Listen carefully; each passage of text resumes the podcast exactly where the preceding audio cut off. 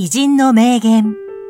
人生が豊かになる、一日一元。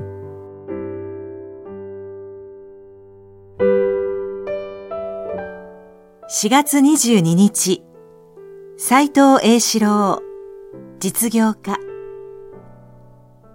明るさを求めて暗さを見ず、今日失敗しても明日に明るさを求める。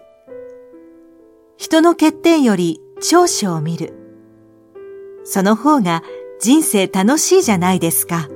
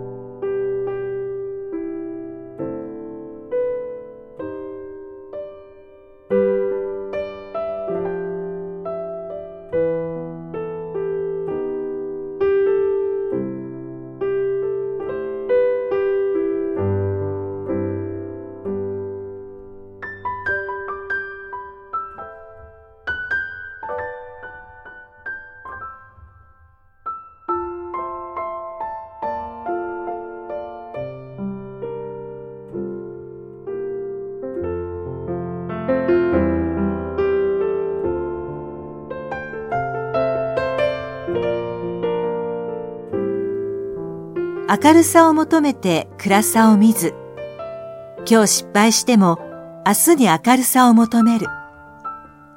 人の欠点より長所を見る。その方が人生楽しいじゃないですか。